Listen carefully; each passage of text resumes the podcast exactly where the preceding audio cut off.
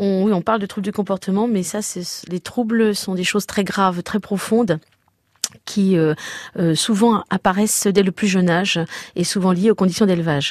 Euh, tout ce que les gens peuvent subir au quotidien, les aboiements, les destructions, la malpropreté, les anxiétés de leurs chiens, enfin bref, tout un tas de choses comme ça, eh bien, ce ne sont que des symptômes qui montrent que le chien a un vrai trouble. On a des troubles du genre HSHA, c'est-à-dire hyperactif, hypersensible.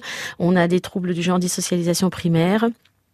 Euh, donc on va avoir des chiens qui vont être euh, ça tous ces troubles-là proviennent de la petite enfance avec euh, des chiens qui n'ont pas été suffisamment longtemps avec leur maman par exemple et qui n'ont pas appris les autocontrôles. Donc on va avoir des chiens hyperactifs qui n'ont pas appris la hiérarchie qui n'ont pas appris énormément de choses que la mère apprend à des tout petits. Et on va avoir des chiens qui vont repartir de cet élevage avec de graves troubles.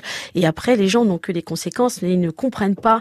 Et quand on essaye je dirais de mettre un pansement hein, sur euh, sur le bobo et de simplement régler les petits problèmes du quotidien on ne s'attaque pas à la cause profonde qui euh, devrait être euh, soignée parce que ce sont des vraies pathologies et qui et du coup bah on va avoir de faibles résultats alors que si on s'attaquait vraiment à la cause on pourrait avoir des résultats plus profonds et avec des gens qui vivent beaucoup mieux avec leurs chiens et des chiens qui vont mieux.